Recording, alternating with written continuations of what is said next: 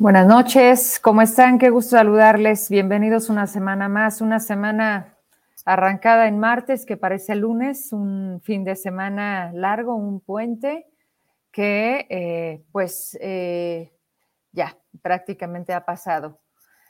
El inicio de la primavera y con ello también en estos momentos completamente en vivo estamos por otra eh, vía a través del Instituto Zacatecano de Cultura con la transmisión especial del Festival Cultural Zacatecas 2022, una edición más que eh, pues estamos a punto de seguramente conocer eh, quiénes estarán presentes a lo largo de esas dos semanas, si no me equivoco, es lo que dura este festival.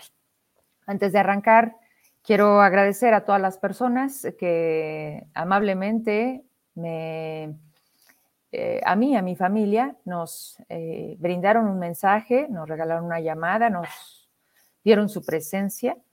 Eh, situaciones sin duda mm, difíciles por los que definitivamente deseamos y pedimos fortaleza para continuar, para sobre todo mi hermano y, y mi familia en general.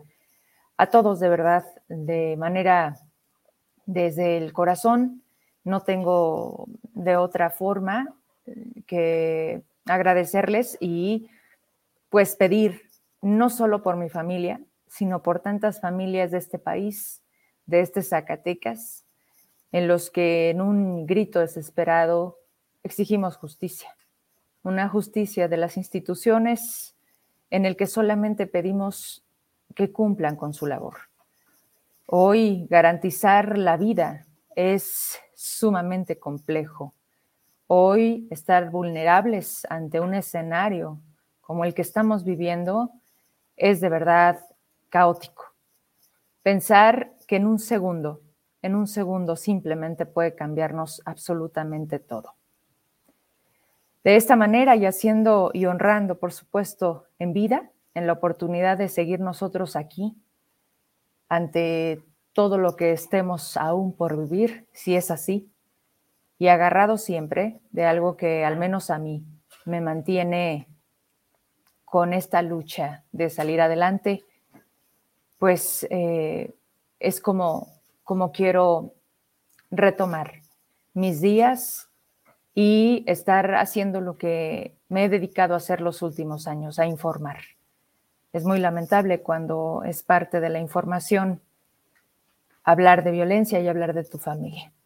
Gracias, gracias y vamos a, arrancar entonces con lo que tenemos previsto para este martes y entrevista sin duda porque parece que la pandemia nos, nos da una idea, una sensación de libertad de COVID. No es simplemente la instalación de una pandemia que se vuelve endemia, más eh, mencionada por los doctores, que son los especialistas, ellos son los que saben, y ellos son quienes nos dicen que pues estaremos con esto prácticamente pues mucho tiempo más. El doctor Oliver, si ya está conectado, vamos a saludarlo para que sea él quien nos explique un poco un comportamiento, digamos, en, yo no sé hasta dónde la atención de ustedes sea en una gráfica donde el gobierno del estado, quien en fin de semana y en tiempo de puente, pues deja de hacer pruebas. Y la lógica es, pues, que haya cero casos. No porque en realidad esto esté desapareciendo, al contrario en Asia, en Europa, ya estamos hablando de una mutación, de una ah, de variantes diferentes, nuevas, eh, que solamente ellos nos llevan un poco de película adelantada. Eso en México tenemos luego esta idea de aquí se va a tardar en llegar y muchos creen que a México no le va a pasar. Las condiciones no son distintas, no tendríamos por qué ser diferentes al contrario, todo se reduce en una palabra y se llama responsabilidad. Esa en la que cada uno sabemos cómo nos hemos comportado ante esto que hoy conocemos como COVID-19. Doctor Oliver, ¿cómo estás? Buenas noches. Pero buenas noches, con el gusto de saludarte, agradecerte la oportunidad y bueno, antes que nada, eh, nuestra solidaridad, empatía, las oraciones de mi familia y un servidor para ti, para toda tu familia. Los abrazamos con el alma. Muchas gracias, doctor. Pues mira, yo me, me, adelanté un poquito. La verdad es que me llama ya mucho la atención cómo cada día la gente deja ya prácticamente de usar el cubrebocas. Eso mm, siempre es inevitable acordarme de tus participaciones, de esta falsa idea de ya nos liberamos. Háblanos de la realidad, de cómo estamos al día de hoy.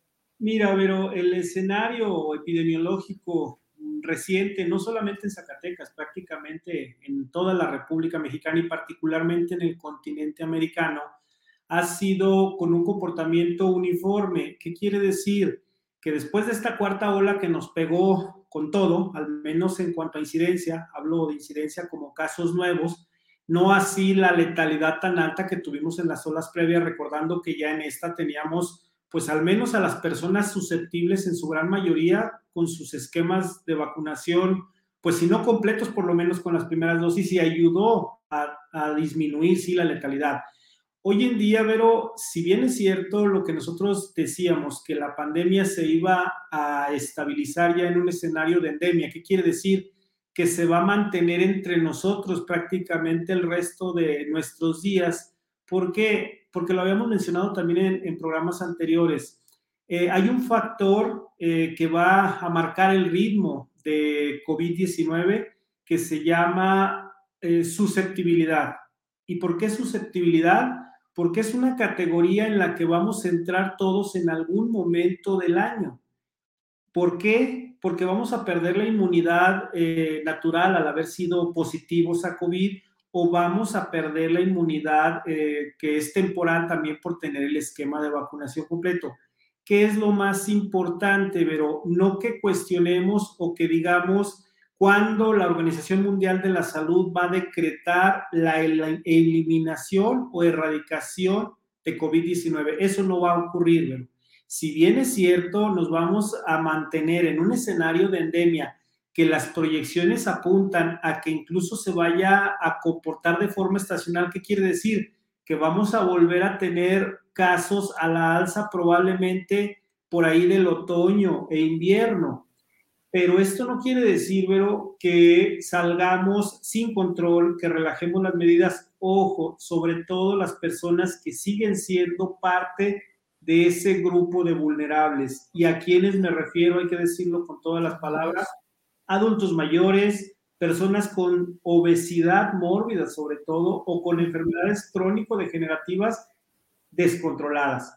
Si yo sé que padezco hipertensión arterial o que padezco diabetes mellitus y no me enfoco en las medidas higiénico-dietéticas, pues difícilmente puedo exigir a un sistema de salud a que me mantenga en, una estabilidad o, o en una tendencia al control. ¿Por qué? Porque es precisamente ahí donde COVID se va a aprovechar de mi vulnerabilidad, que en este momento vamos a llamar susceptible. Esa es la categoría. Una persona susceptible es una persona sujeta, obviamente no solo al contagio, porque ahí estamos todos, pero sobre todo a la evolución hacia la gravedad.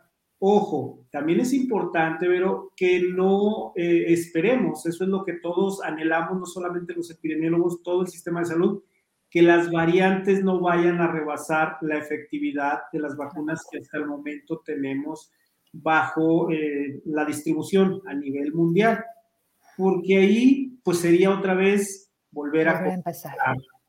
Y es cíclico, eh, Vero, o sea, esta enfermedad va a estar entre nosotros y aquí depende prácticamente de, de los grupos más pequeños, hablo por ejemplo empezar con nuestra familia, no se trata de que se nos obligue o se quite la obligatoriedad del uso de cubrebocas. Hay algunos estados de la República Mexicana que ya dijeron, ¿saben qué? Lo van a poder dejar de usar en espacios abiertos.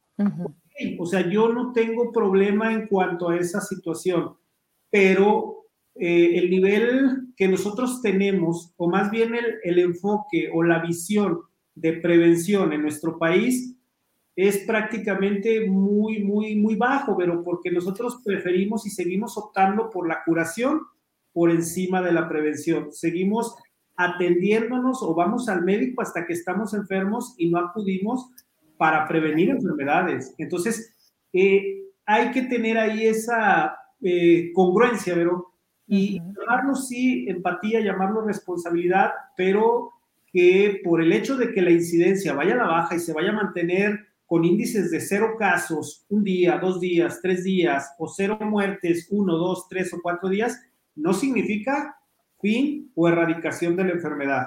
Entonces, no podemos echar las campanas al vuelo porque así como COVID se comporta de forma endémica, tenemos otras enfermedades que también a lo mejor no tenemos brotes o cifras escandalosas, pero seguimos teniendo defunciones probablemente a consecuencia de complicaciones de una influenza, eh, eh, por ejemplo, de una enfermedad transmitida por vector, como es el dengue grave, o sea, un sinfín de factores de enfermedades endémicas de una región y más que COVID va a ser endémico prácticamente de, de todo el mundo. Y, finalmente esta parte de la que dices, ¿cuánto nos cuesta como país la salud pública?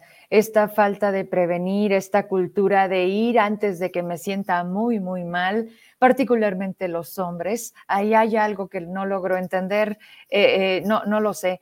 Doctor, me llama la atención algo que me preguntaba una persona y, y creo que es conveniente una persona que se ha mantenido o ubicado como asintomática a esta distancia de dos años y medio de pandemia, con tantas variantes, permanece siendo siempre asintomática o hay un punto en donde se hace visible y ya es, ya, ya deja de serlo, pues? Mira, pero depende mucho de la condición de la persona. Si es una persona que no pertenece a los grupos vulnerables, no, entonces es una persona que tiene una calidad de salud óptima, digamos, sí difícilmente va a complicarse por una infección por COVID, tratándose de la variante que sea, pero el hecho de ser asintomático no exime de ser transmisible de la enfermedad. Si es una persona así que ha sido asintomática, que además tiene su esquema de vacunación completo, disminuimos riesgos. Y, y, es muy importante que nos contextualicemos en este escenario. Nosotros en epidemiología, en la salud pública, siempre tratamos de disminuir riesgos. ¿Por qué disminuir y no utilizo la palabra eliminar o erradicar? Porque es prácticamente imposible que nosotros garanticemos que una persona, incluso con equipo personal de protección, con esquema de vacunación completo, no va a dejar de, ser portador, incluso asintomático, pero de transmitir la enfermedad. Entonces, sí puede mantenerse en ese tenor asintomática, pero también recordemos, el periodo de transmisibilidad eh, no rebasa más allá de los 14 días de haber contraído la enfermedad.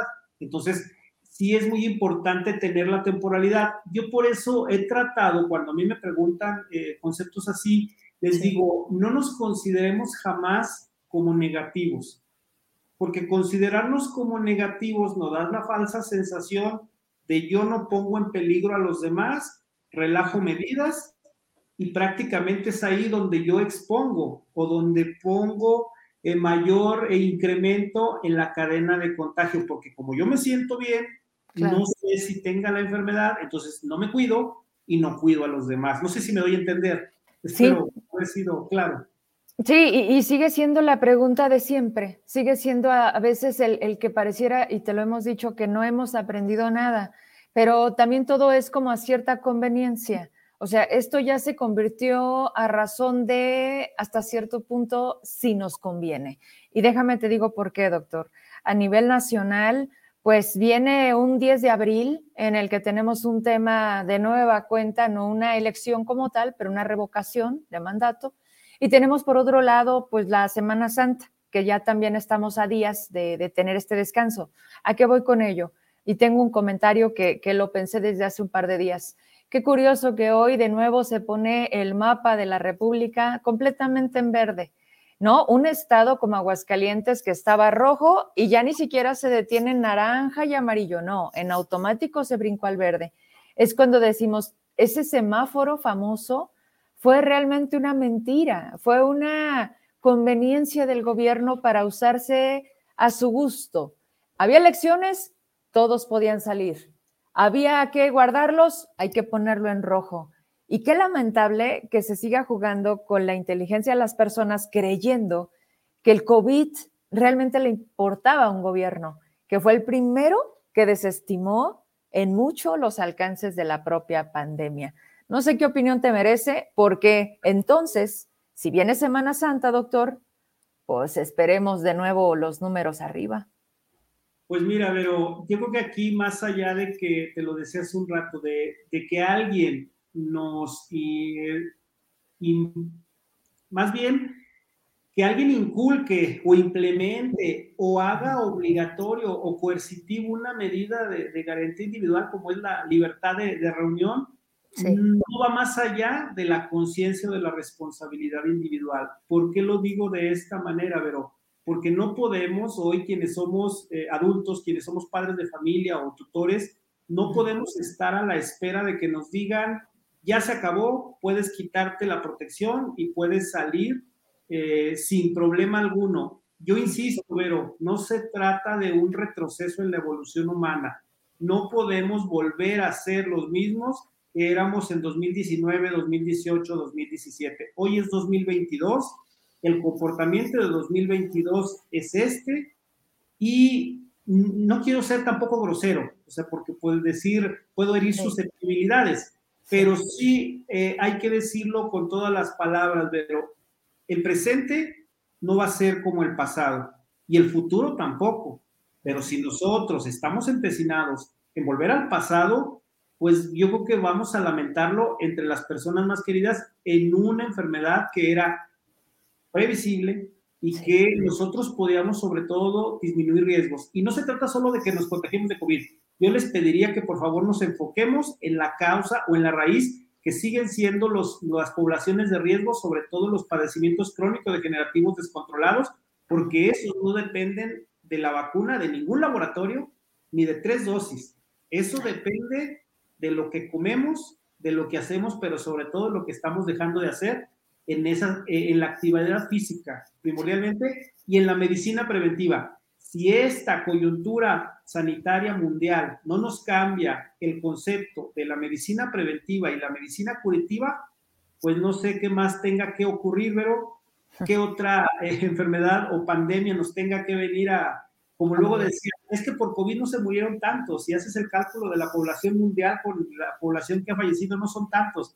Pues yo no esperaría que una enfermedad mate al 95% de la población mundial para, para reaccionar esta sí era cierta, entonces sí era cierto que teníamos que prevenir y no curar. No me quiero extender más.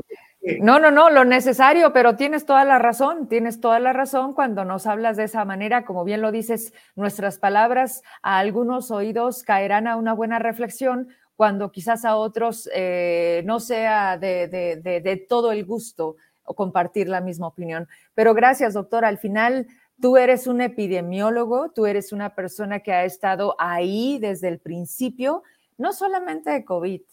Y, tienes toda la razón, no con esto nos borraron la memoria de todo lo que ya venía con nosotros. Y México es un país de obesidad, de malos hábitos, de falta de ejercicio, por muchas razones. El punto es que COVID simplemente llegó a ser algo más dentro de nuestra vida. Te agradezco muchísimo el tiempo, la plática eh, y, estamos atentos a la continuidad de, cómo se vaya desarrollando esto, porque pues ya mejor ni siquiera hablamos de términos, mejor hablamos de a ver cómo nos va.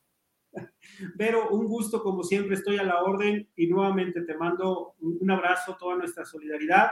Cuídense mucho, por favor, y nos vemos pronto, primero Dios. Así será. Gracias. Un abrazo, doctor. Buenas noches. El doctor Oliver Herrera Guevara, que nos da la oportunidad de platicar con él con preguntas que a veces eh, pensamos este, simples eh, o, ocurrentes, pero que pueden hacer la diferencia entre poder tomar mejores decisiones. Así, entonces, si me preguntan, el doctor Ibarra, bueno, tiene un proceso en el que decidió estudiar una maestría, un doctorado, es un hombre que sigue preparando mucho. Nos pidió un espacio alrededor de un mes para organizar o reorganizar su agenda, pero él no se va de este espacio, siempre colaborativo, siempre eh, acompañando a Vero en los proyectos. Entonces, pues simplemente le estamos dando su espacio, su espacio para que pronto regrese con nosotros y también pues platiquemos con él, como usted ya lo conoce. Vamos a hablar de otra cosa que la semana pasada causó cierta eh, controversia y con toda la razón al respecto de la cobranza que se podrá dar a quienes obtienen un crédito a través de una institución bancaria. El presidente eh, se puso desde la mañanera una postura de negativa, de decir que nadie se podía meter con el salario, que eso era religiosamente intocable. Pero por otro lado, sus diputados de Morena votaron a favor para aprobar el que se lleve a cabo, se ejecute y las instituciones tengan ese derecho sobre los salarios de los mexicanos y las mexicanas. Vaya cosa, ¿no? Lo que sí es que ya está listo eh, quien conoce del tema, Víctor Hugo Galicia, también el tiempo, hace dos días nos recordaba a través de Facebook que tenemos muchos años de convivir, de coincidir, y pues yo le sigo agradeciendo su presencia hoy. ¿Cómo está? Buenas noches. Nos falta el micrófono. Ahí vamos a retirarlo. Ahora sí. ahora, sí. Regresamos el mensaje. sí, gracias. Eh, mi solidaridad. Buenas noches. Gracias. Muchas gracias.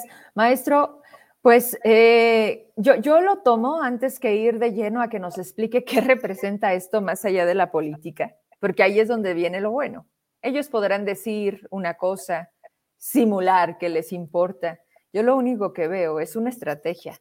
Es una estrategia en donde el presidente reconoce que ha tenido varias ah, tropiezos últimamente, eh, que su popularidad y su su aceptación ha ido bajando, cosa que no le puede molestar más que eso, y busca ponerse, como siempre, en las campañas y los políticos eternamente del lado del pueblo, diciendo cómo es posible, jamás nadie te va a tocar lo más sagrado que es tu salario. Pero por otro lado se pone de acuerdo con sus diputados para que le hagan el juego en el Congreso y entonces él, él sí puede como presidente de México decir no aunque los diputados, si sean de mi partido, digan que sí.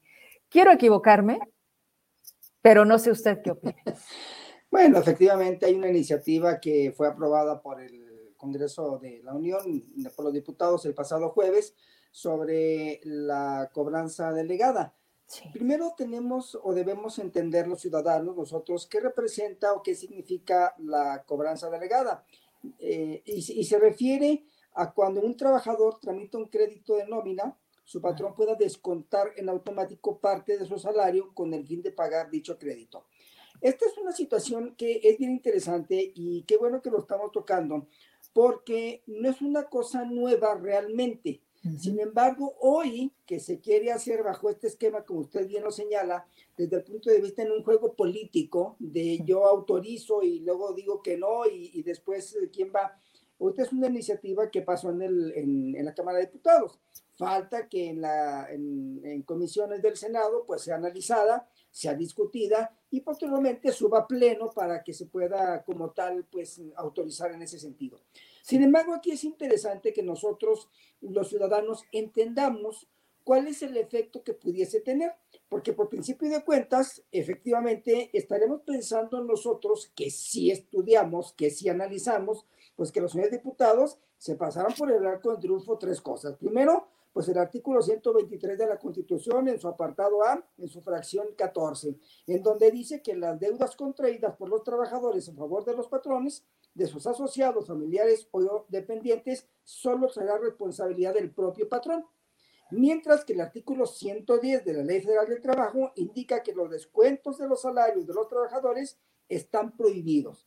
Pero además hay que recordar que tenemos tratados también internacionales con la Organización Internacional del Trabajo que fueron vulnerados en ese sentido y entonces se están violando ciertos derechos, no solo de la Constitución, no solo de la ley federal del trabajo, sino de acuerdos internacionales.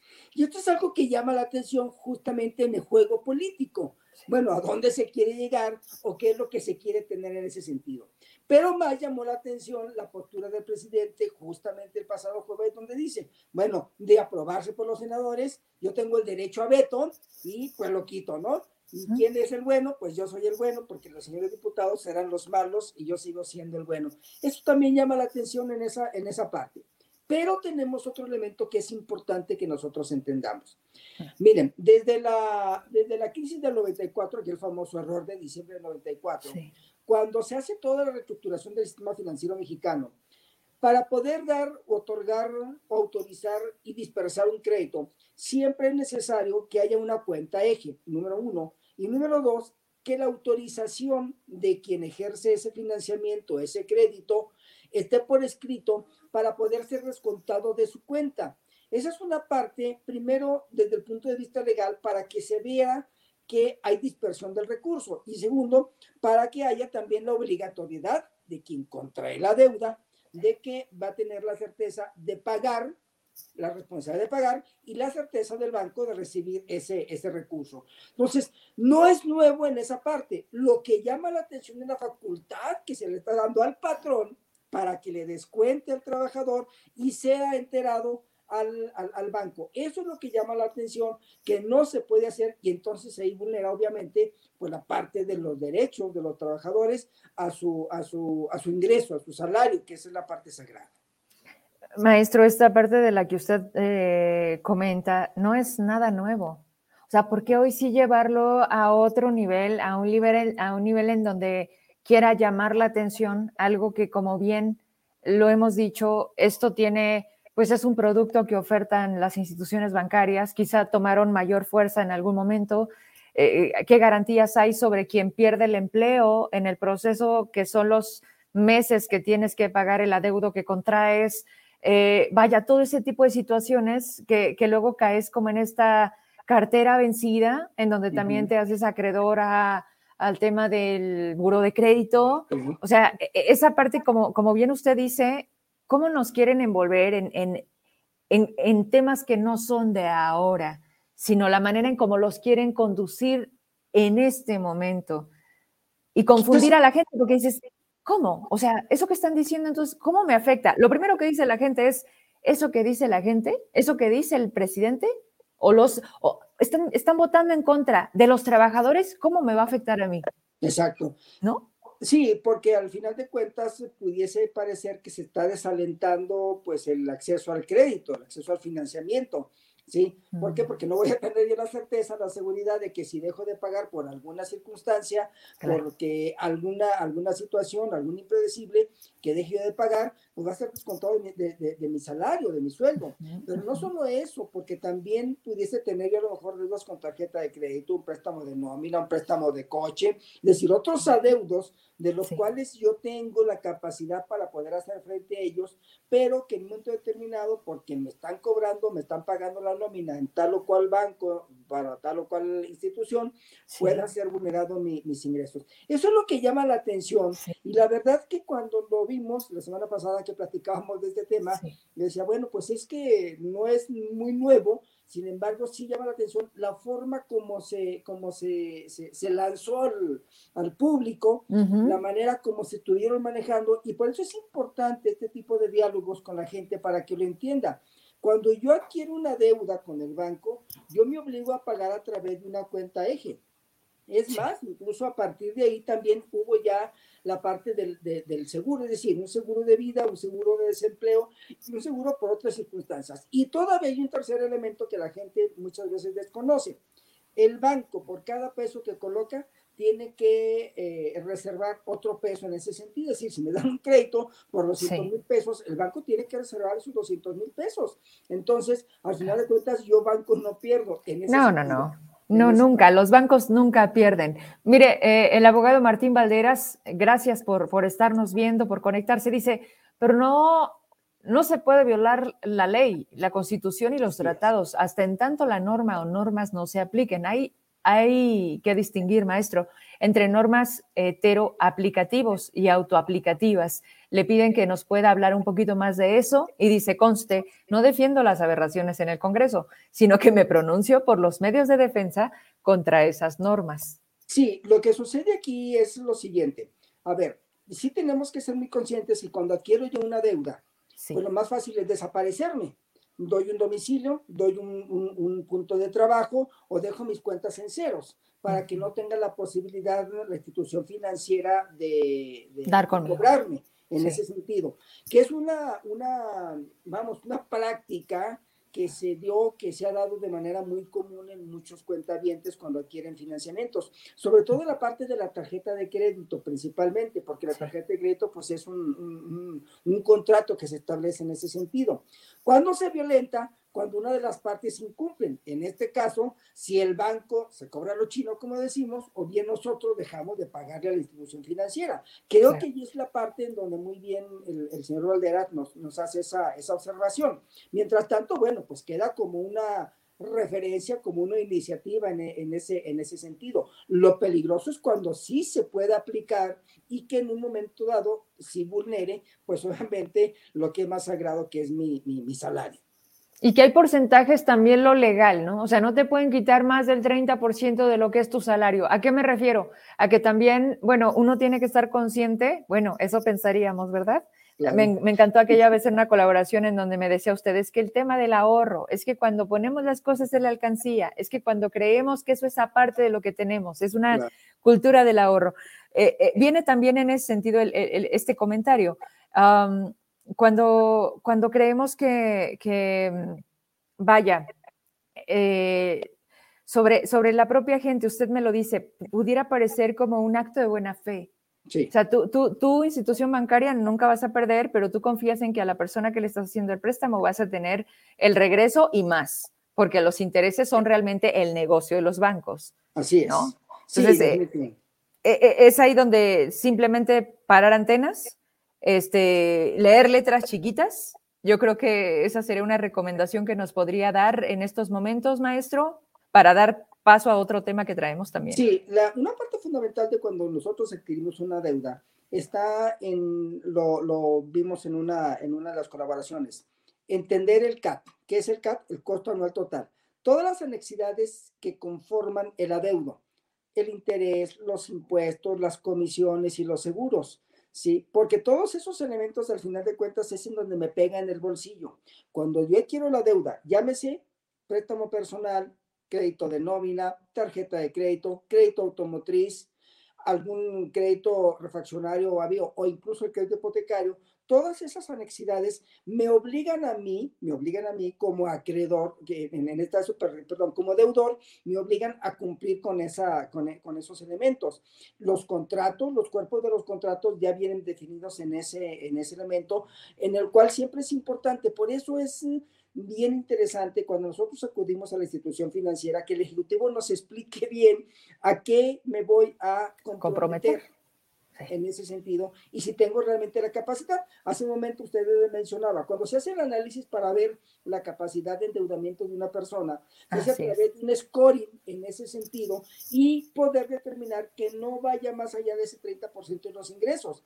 Por eso es importante el buro de crédito por un lado, por eso es importante determinar cuáles son nuestros, nuestros ingresos extraordinarios y la aportación en total que se tenga en esa parte para que no suceda esto, que pueda ser la cobranza delegada y que más tarde nos pueda afectar. claro. Que, no.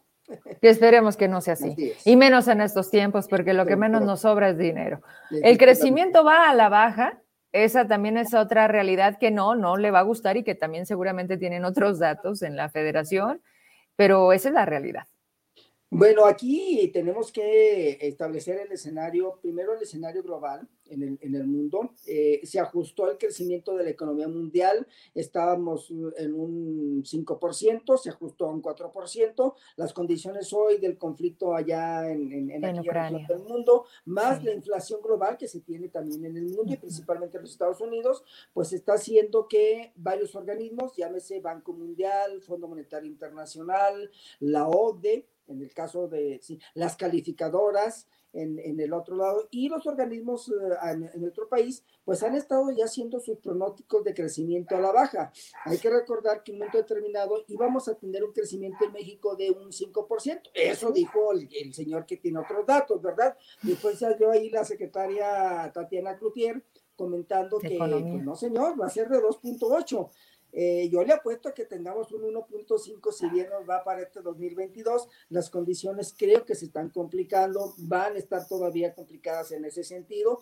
Y bueno, ahorita una de las calificadoras acaba de, de pronosticar también un crecimiento máximo del 1.9 al 2.3 para la economía mexicana en este 2022. Vaya, ¿Alguna buena noticia? Pues sí, que hay que echarle ganas, hay que echarle ganas y lo que nos dice el doctor Oliver ahorita, ¿no? Hay que seguirnos cuidando en ese sentido para que no nos afecte más. No, la verdad es que está complicado el, panorama. Creo que este primer semestre va a estar, va a estar mm, todavía más, más difícil.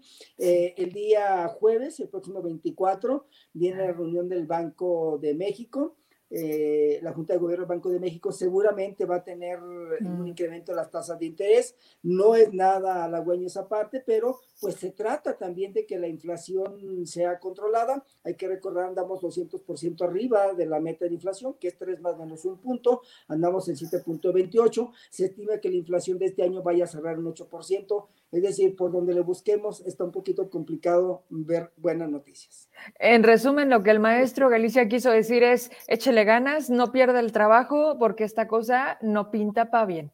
Gracias, maestro. Al contrario. Gusto saludarlo como siempre. Buenas noches. Vaya, esta parte, ¿no? Cuando decimos, y hay buenas noticias, pero pues aquí seguimos eh, y eso pues ya, ya es mucho, ¿no?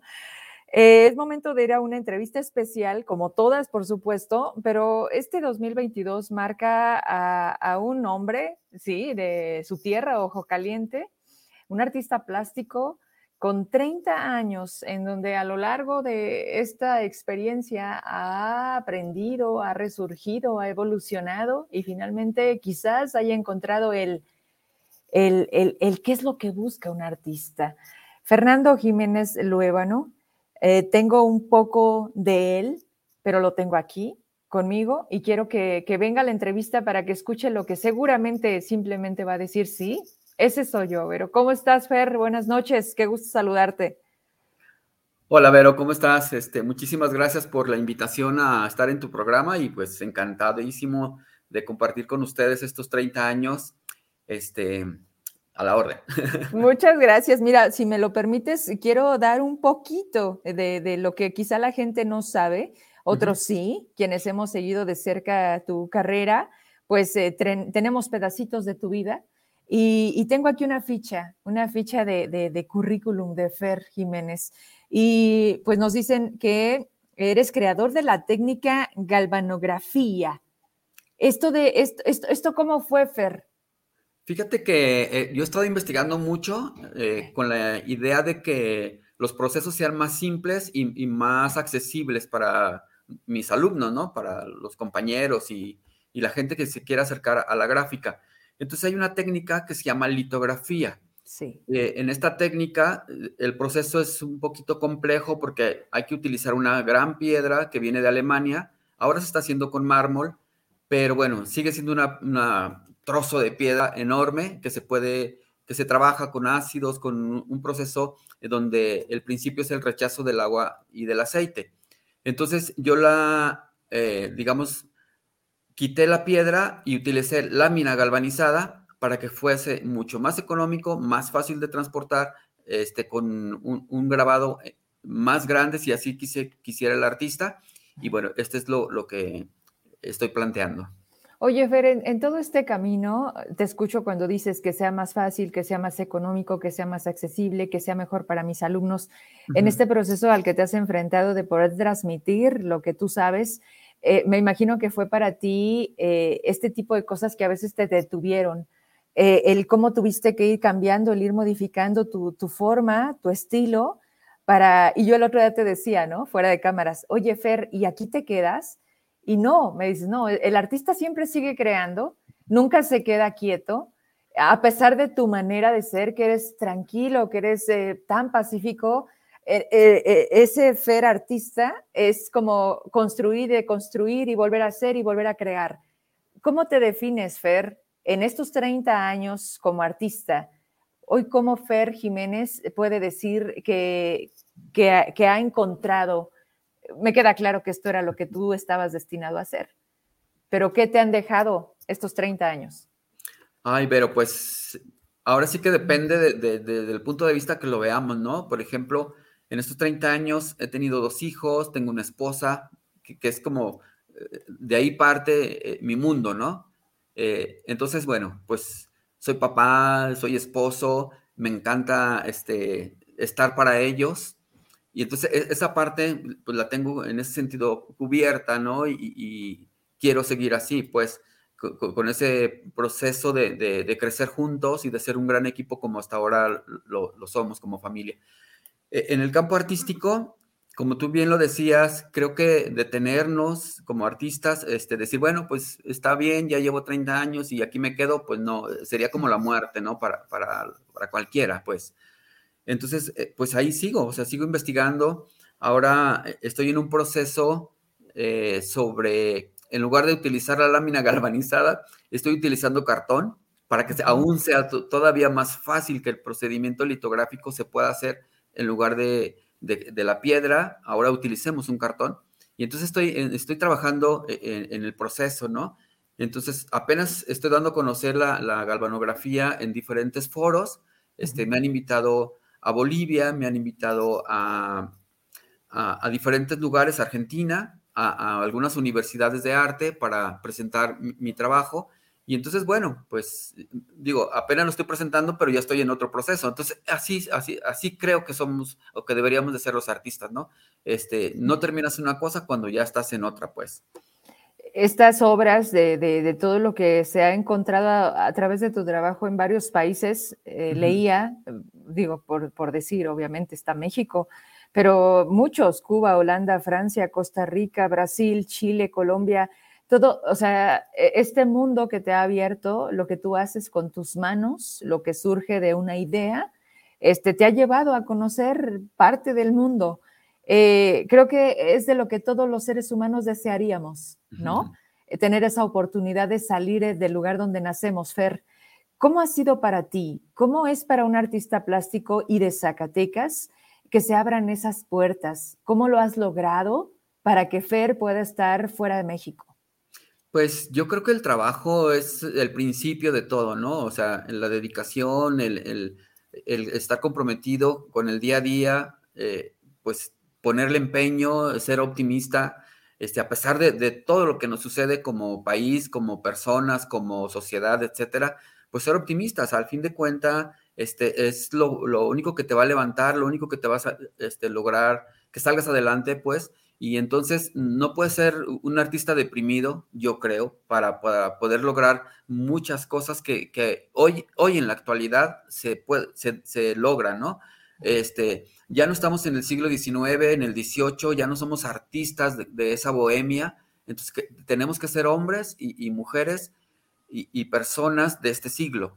No podemos estar viviendo en, en este pasado, ¿no? Entonces, en ese sentido, por eso te digo que debemos de ser optimistas, porque pues, si revisamos la historia, hay artistas muy deprimidos, pero bueno, vivieron en hace, hace ya cientos de años, ¿no? Entonces, bueno, la sociedad ha cambiado, las condiciones han cambiado, el mundo es demasiado pequeño con, el Internet, con, con las redes sociales, entonces no nos podemos quedar en Ojo Caliente, en Zacatecas, en México, ¿no? Entonces, eh, afortunadamente todo esto eh, eh, y la pandemia, para mí, ah, puede ser que, para muchos, por supuesto, ha sido muy, golpeados, pero bueno, a mí me dio la oportunidad de, acercarme aún más con estas personas que hacemos lo mismo en diferentes partes del mundo.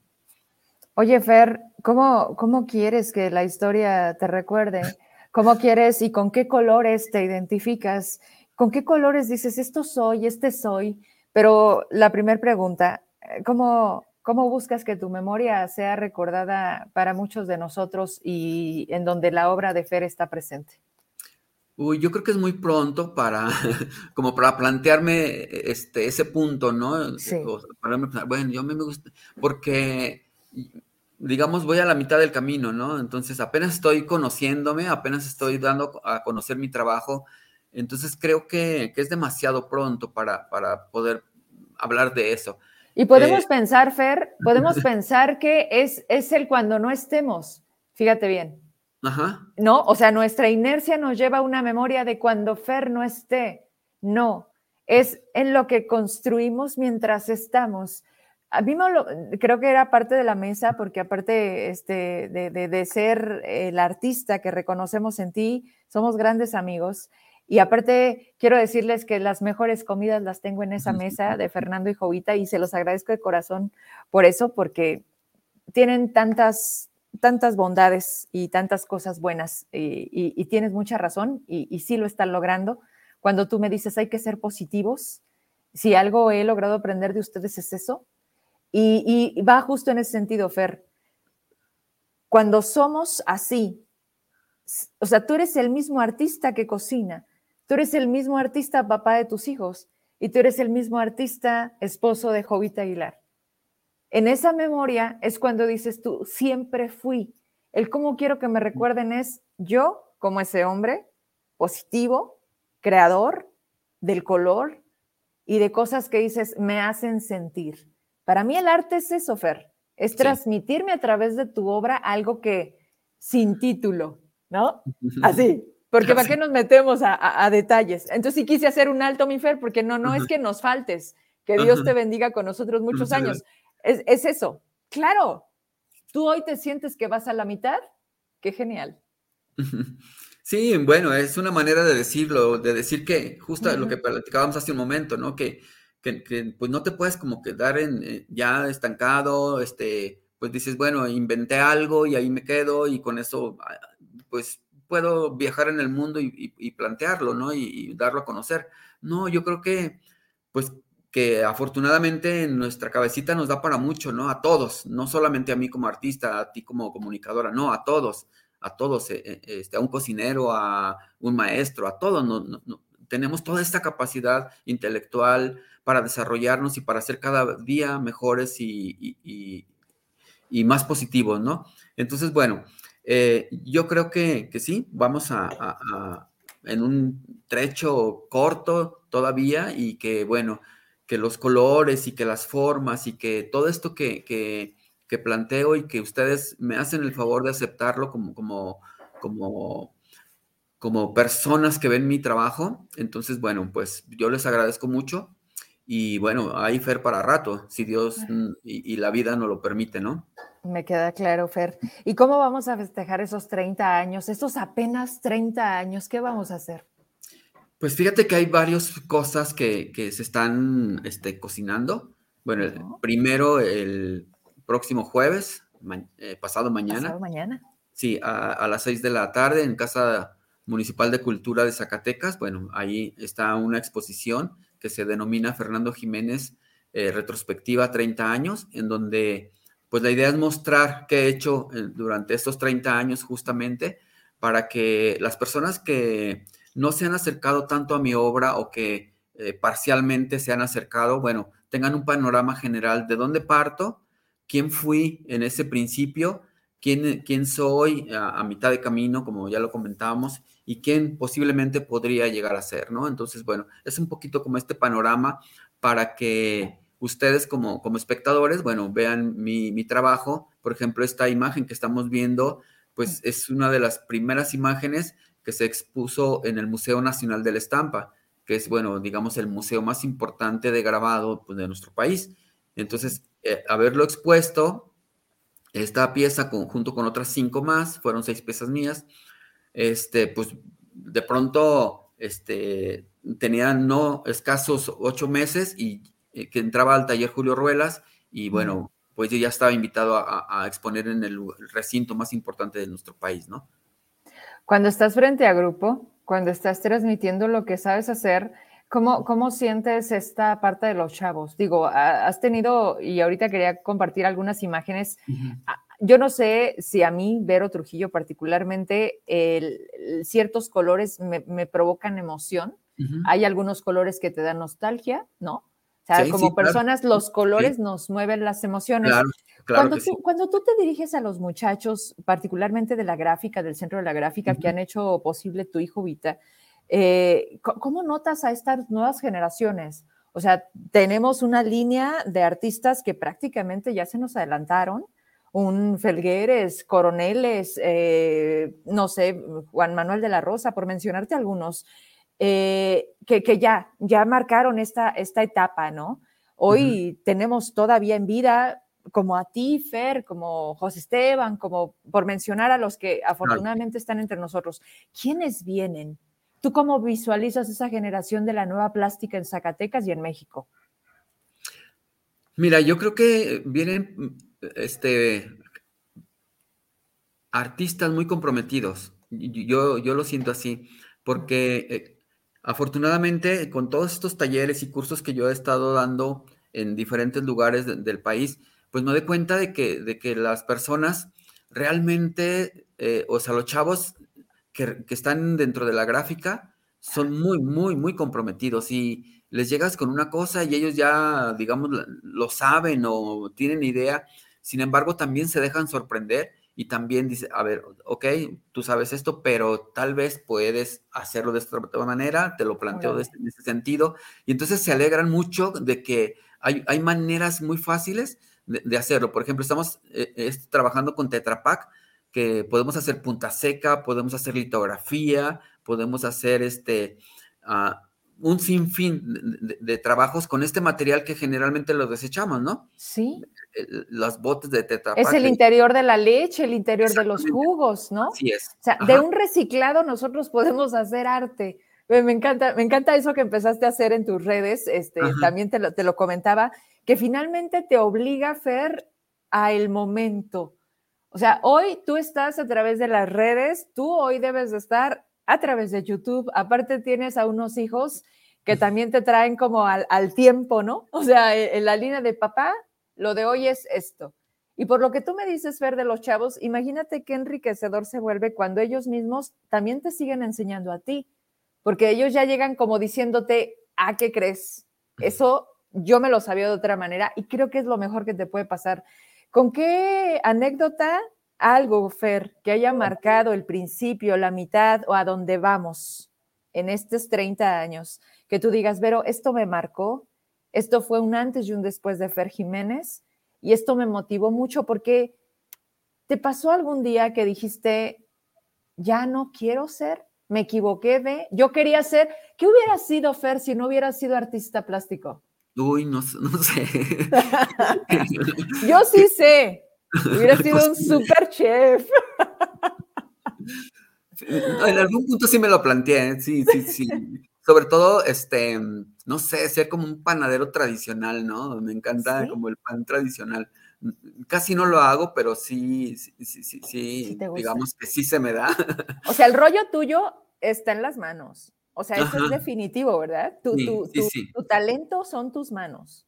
Sí, pues no, no, sé si sepas, creo que sí lo hemos comentado, que mi papá fue panadero durante muchos años. Él entró a la panadería a los seis años, quedó huérfano y bueno, ahí lo, lo, lo, lo adoptaron, digamos, a, a, mi papá en una panadería. Y entonces él, pues, vivió ahí, ¿no? Prácticamente. Entonces, pues yo creo que eso no lo heredó genéticamente, no lo heredó y este, ya entonces ahora, eh, pues plantearme cosas que no, en donde no utilizo las manos, pues es como un poco, no, pues no, no, no, no, no es mi zona, no es mi zona, ¿no? Entonces, bueno, pues sí, yo creo que, ¿qué pudo haber sido? No sé, decía Pedro Coronel, este, asesino, no. No, Fer, qué bueno que no te fuiste por ese camino, Fer. No, creas. Sí, dime, dime. E, este, regresando, ahorita me preguntaban acá, me dicen, oye, entonces en la Casa de Cultura, a las seis de la tarde, el, este jueves 24 de marzo, ¿eso será el evento como tal para, para, ese día cumple los 30 o es el mes de marzo cuando se, se logra el, el inicio de FER? Fíjate que yo lo tomo como ah, este, cuando entré al taller Julio Ruelas en marzo. Eh, este, luego en abril conozco a Emilio Carrasco y me regala un grabado y hago mi primer, este, o sea, la primera pieza de toda mi colección que tú conoces muy bien. Entonces, entonces eso me marcó mucho, ¿no? E, el hecho de, estar en el taller Julio Ruelas eh, en este mes de marzo. Entonces, bueno, de alguna manera fuimos a como, como acomodando las fechas para que fuera este, en este mes el arranque de todas las actividades que vamos a hacer durante este año, este, para, entre comillas, o como lo quieran este, designar, este, celebrar mis 30 años como artista. Vaya, entonces el, jueves apenas será el principio de un largo 2022 que nos va a permitir tener a Fer Jiménez no solamente en Zacatecas, sino en donde se puede, en donde se dejen y a donde nos lleven, ¿no? Así es. Sí, sí, oh. por ahí ya hay, este, bueno, e, en, la Alianza Francesa tendré otra exposición. Ok. Eh, sin que esté confirmado, pero casi ya este, me dan el sí en, en, el Congreso. En el Congreso del Estado. En el Congreso del Estado, en, Argentina, también en una galería, en Bolivia, que ya está confirmado, posiblemente en Cochabamba y en La Paz, otra exposición. Entonces, bueno, ah, durante este año, pues ahí vamos a tener varias actividades y bueno, pues ahí, como dices, y lo que surja, ¿no? Y, a donde... Lo que venga. Y lo que venga, ajá. Y a donde, y a donde la vida nos lleve. Fer, terminas de explicar esto. O sea, empecé a ver así como los pedacitos en donde pasabas el color y luego le vas a poner ahí encima. ¿Esta técnica cómo se llama? Esta técnica se llama colograph. Colograph. Sí, que es una técnica donde, como el collage, ¿sí? Que, recortas pedacitos y los pegas. Eh, digamos que es el mismo principio, pero bueno, en el grabado, para que lo puedas reproducir, porque acuérdate que pues, el principio del grabado es que se pueda reproducir, ¿no? Que se puedan hacer copias o estampas.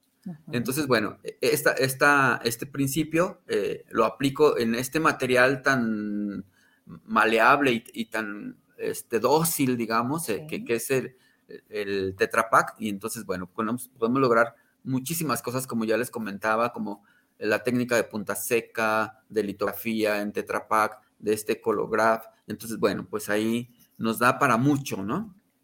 Qué padre. Impresión, arte. Muy bien, Fer. Pues qué gusto tenerte. La verdad es que este poco, a lo mejor, pero sí, sí cuando es necesario. Y hoy teníamos que recordar que simplemente han pasado 30 años en los que hoy tenemos a un gran artista zacatecano que no se ha detenido que a pesar de la situación y de lo difícil que es el gremio, porque también en el tema de los artistas en Zacatecas, como en todas partes, existe como esta individualidad, ¿no? ¿Cuántas colectivas has tenido a lo largo de estos 30? Colectivas, yo creo que como unas 250 a la fecha. Okay. Y, y, bueno, como ya comentábamos, en diferentes lugares, países y bueno, y este, pues no sé, ah, y las que se acumulen, ¿verdad?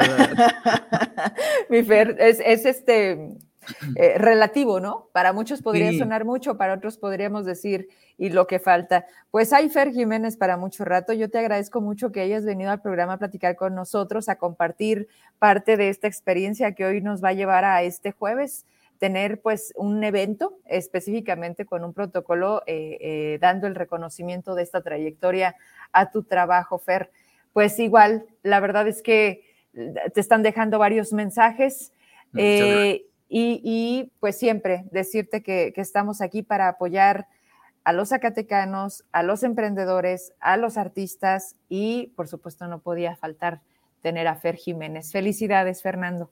Muchísimas gracias, Vero. Y no, por supuesto que no se me olvida que tú fuiste de las primeras este, periodistas que se acercaron a mi trabajo y bueno, pues ahora estamos en este punto, ¿no? Después de 30 años. Muchísimas y parte, gracias. Y parte de mis paredes y parte de, mis, y de mi casa, que es mi refugio, que es mi, mi lugar más sagrado, están también a través de, de, tus obras. Y de verdad, a mí me encanta. Yo creo por eso la coincidencia. Te busqué, te encontré y más allá del artista, tengo un gran amigo. Gracias, Fer. Gracias a Jovita Aguilar también, porque ahora sí que los dos han hecho posible pues la, ahora sí que este acompañamiento de vida. Felicidades y gracias. Muchísimas gracias, Vero. Que estés muy bien y gracias a todos. Un beso y un abrazo. Pues eh, nos vamos, nos vamos prácticamente nueve de la noche. Estamos terminando mensajes para todos mis invitados desde el tema de salud. Sí, me, me escribían unos sobre la higiene, ¿no? Que también eso deberemos de tenerlo como un estilo de vida eh, yo no sé si lo sigan haciendo o simplemente fue mientras tuvimos miedo. Sé que luego también esas cosas pasan y pasan pronto. el dejar los zapatos quizás antes de entrar a la casa o llegando ya no meterlos a la casa. Antes, en cuanto llegábamos, metíamos la ropa a la lavadora para tratar de evitar contagiarnos de COVID. Todo eso, si se dan cuenta, se ha ido desvaneciendo. Basta simplemente con perder el miedo a que nos suceda, no porque ya no pueda pasar, sino porque simplemente nos adaptamos. Nos adaptamos en algo que nos causaba angustia, incertidumbre, ansiedad y el gran miedo de contagiarnos de COVID. Hoy prácticamente, pues, ¿qué les puedo yo decir? A lo mejor como yo y muchas personas en Zacatecas pensamos que no nos ha dado COVID, ¿verdad? No al menos confirmado, no al menos que yo les diga, estuve en, pues no.